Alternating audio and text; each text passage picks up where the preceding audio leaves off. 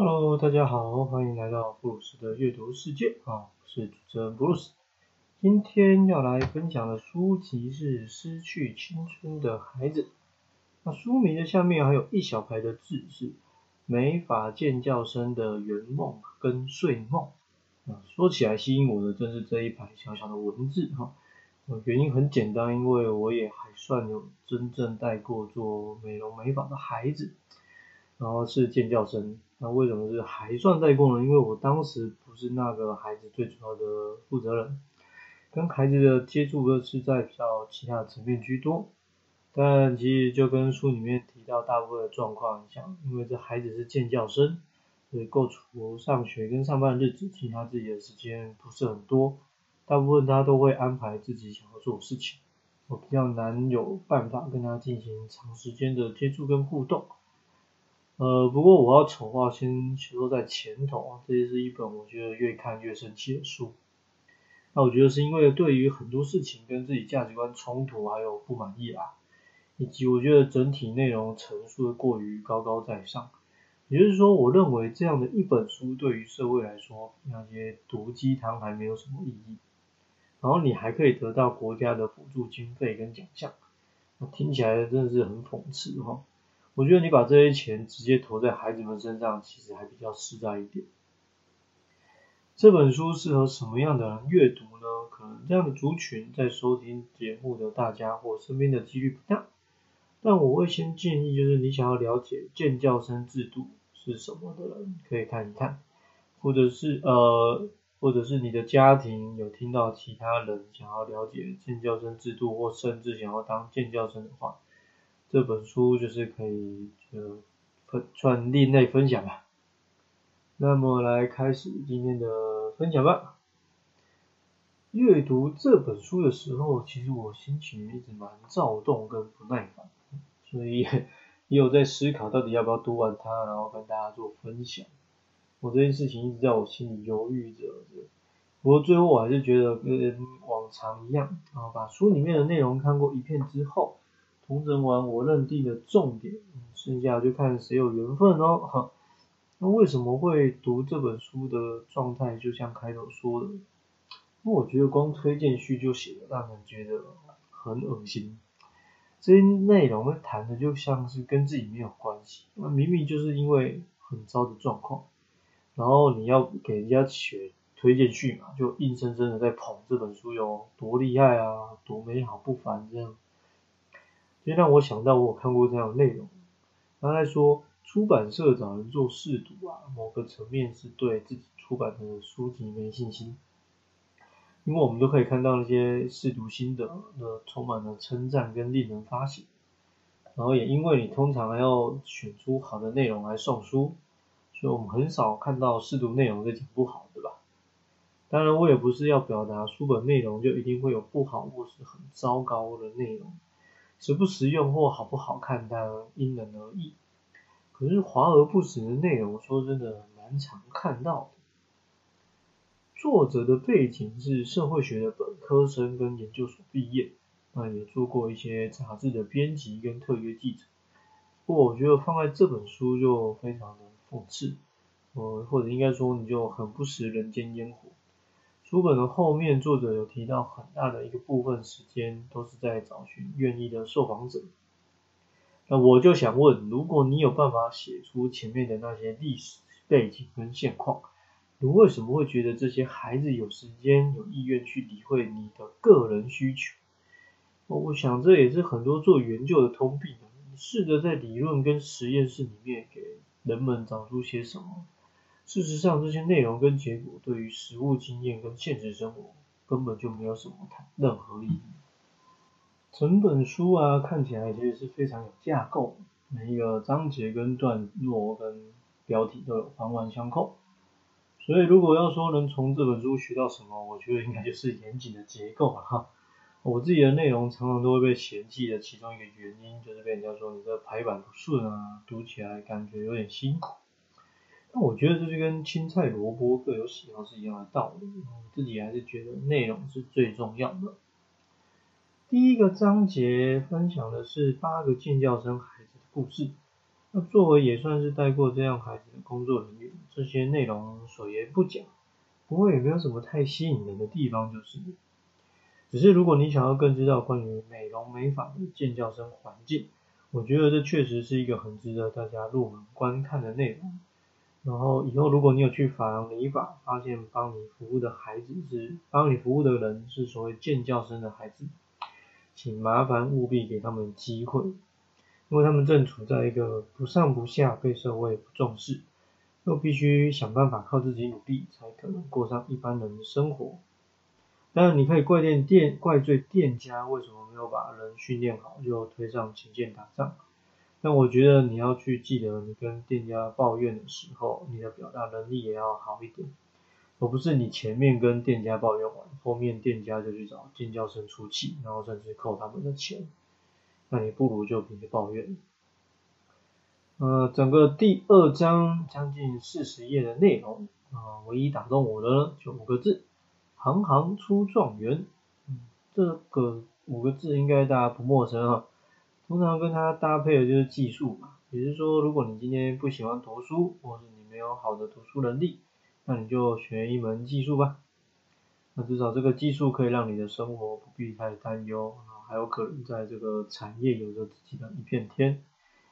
嗯，以前好像学生时代真的很常听到这样的内容啊，我们的师长啊、前辈啊都是这样，听起来像在鼓励大家。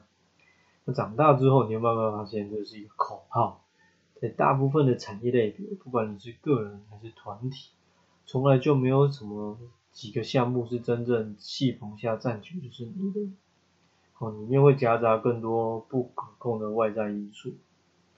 那对于那些暂时不知道人生要干嘛，又必须被绑在学校的未成年的孩子来说，如果还有着这个家庭经济的包袱，我选择当建教生，然后去学习一门技术，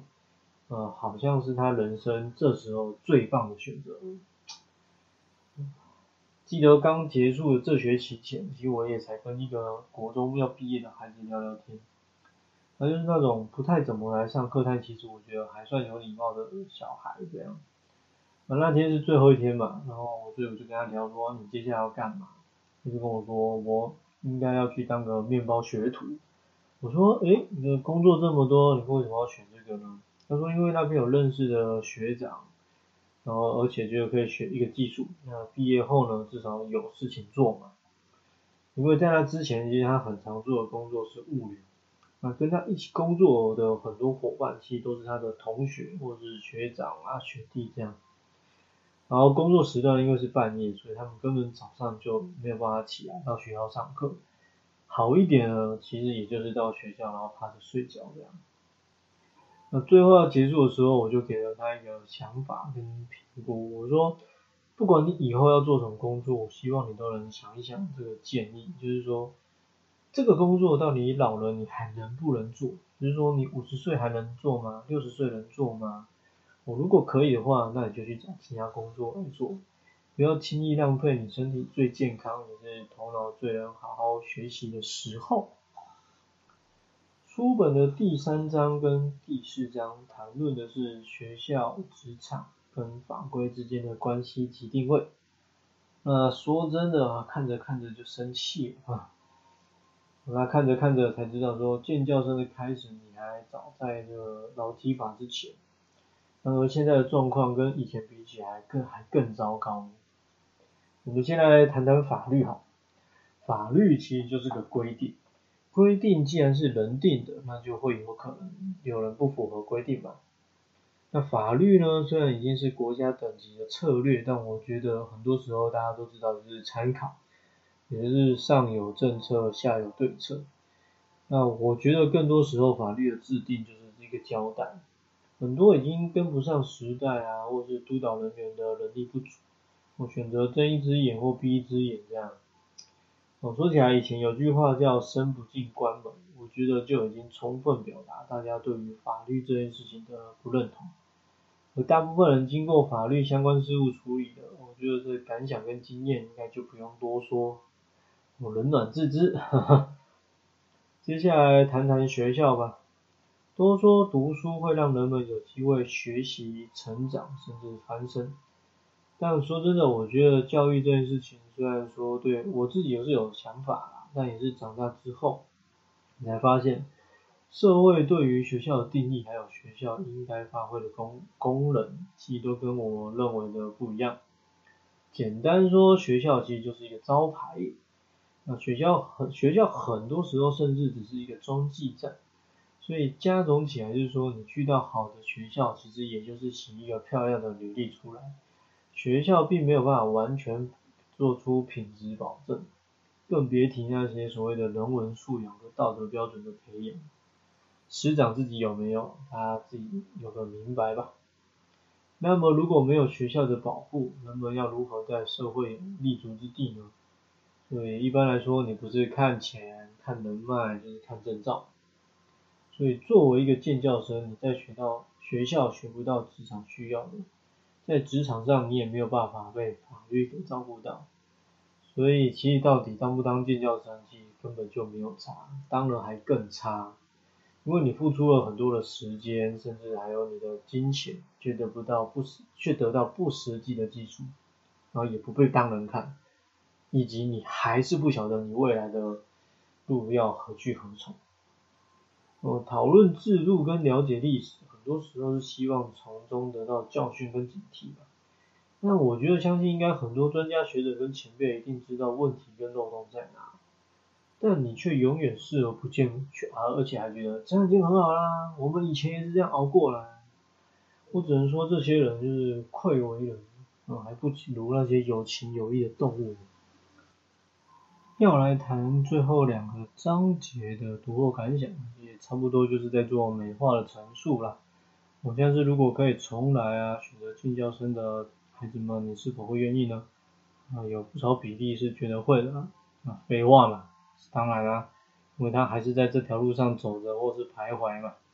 当学校应该给孩子们拓展视野，当法律应该保护这些孩子的受教权跟工作权，当职场应该提供同学们更多的可能性的时候，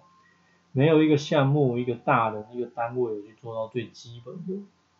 那书本里面其实也谈了不少，因为家世背景关系，导致选择当建教生是不得已，甚至是唯一选项的时候，我个人觉得就是国家的问题。我从九年一贯到十二年国教，从以前的联考制度到现在多元入入学，就是你每隔几年就更改课纲，改到学校老师都不知道是什么东西，那你上学的意义跟实质价值是什么？大人们疲于奔命在生活那个工作赚钱，啊，孩子们呢也没有办法好好靠着学习去让自己跟家里有翻转的机会。每年投入的辅导人力跟高关怀课程计划跟经费，最终也不过就是这样一本本看似有做事的成果册。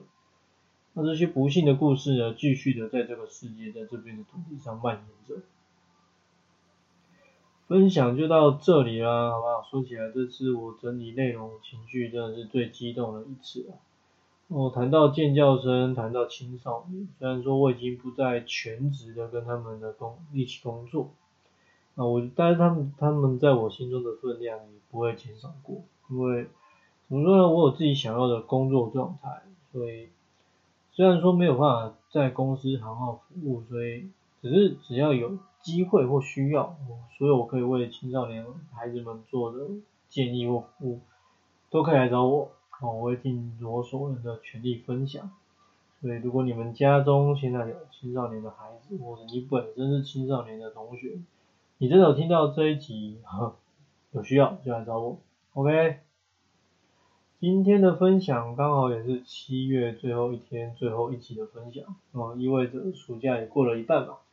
啊下半年也过了一个月了，所以如果你有什么想做的事情啊，记得不要只是想，啊，开始有一些计划跟准备。那这本书是否值得你去借来看？那就看你听完我的分享之后，觉得感觉跟兴趣如何了。下一集预告啊，我要来分享的书籍是《黑马思维》。其实以作者的背景来说，我并不会很。推荐这样的内容，就是什么意思呢？就是大家很常会举一些名人的过往，就是比尔盖茨，大家应该都听过，大学没毕业，然后就去创业，然后后面大部分故事跟发展，大家应该或多或少知道一点。可是又有多少人知道，就是他的家世背景，就算你不读书，也有很多资源。我所谓的资源，不单单只是人脉跟财富嘛。如果你有着还不错的脑袋跟天分，其实也是一种优势。不过在阅读完之后呢，想说还是来跟大家分享分享这本书，就是黑马是怎么想的。如果你有兴趣，可以先去预约来看，或是等我来跟你聊聊。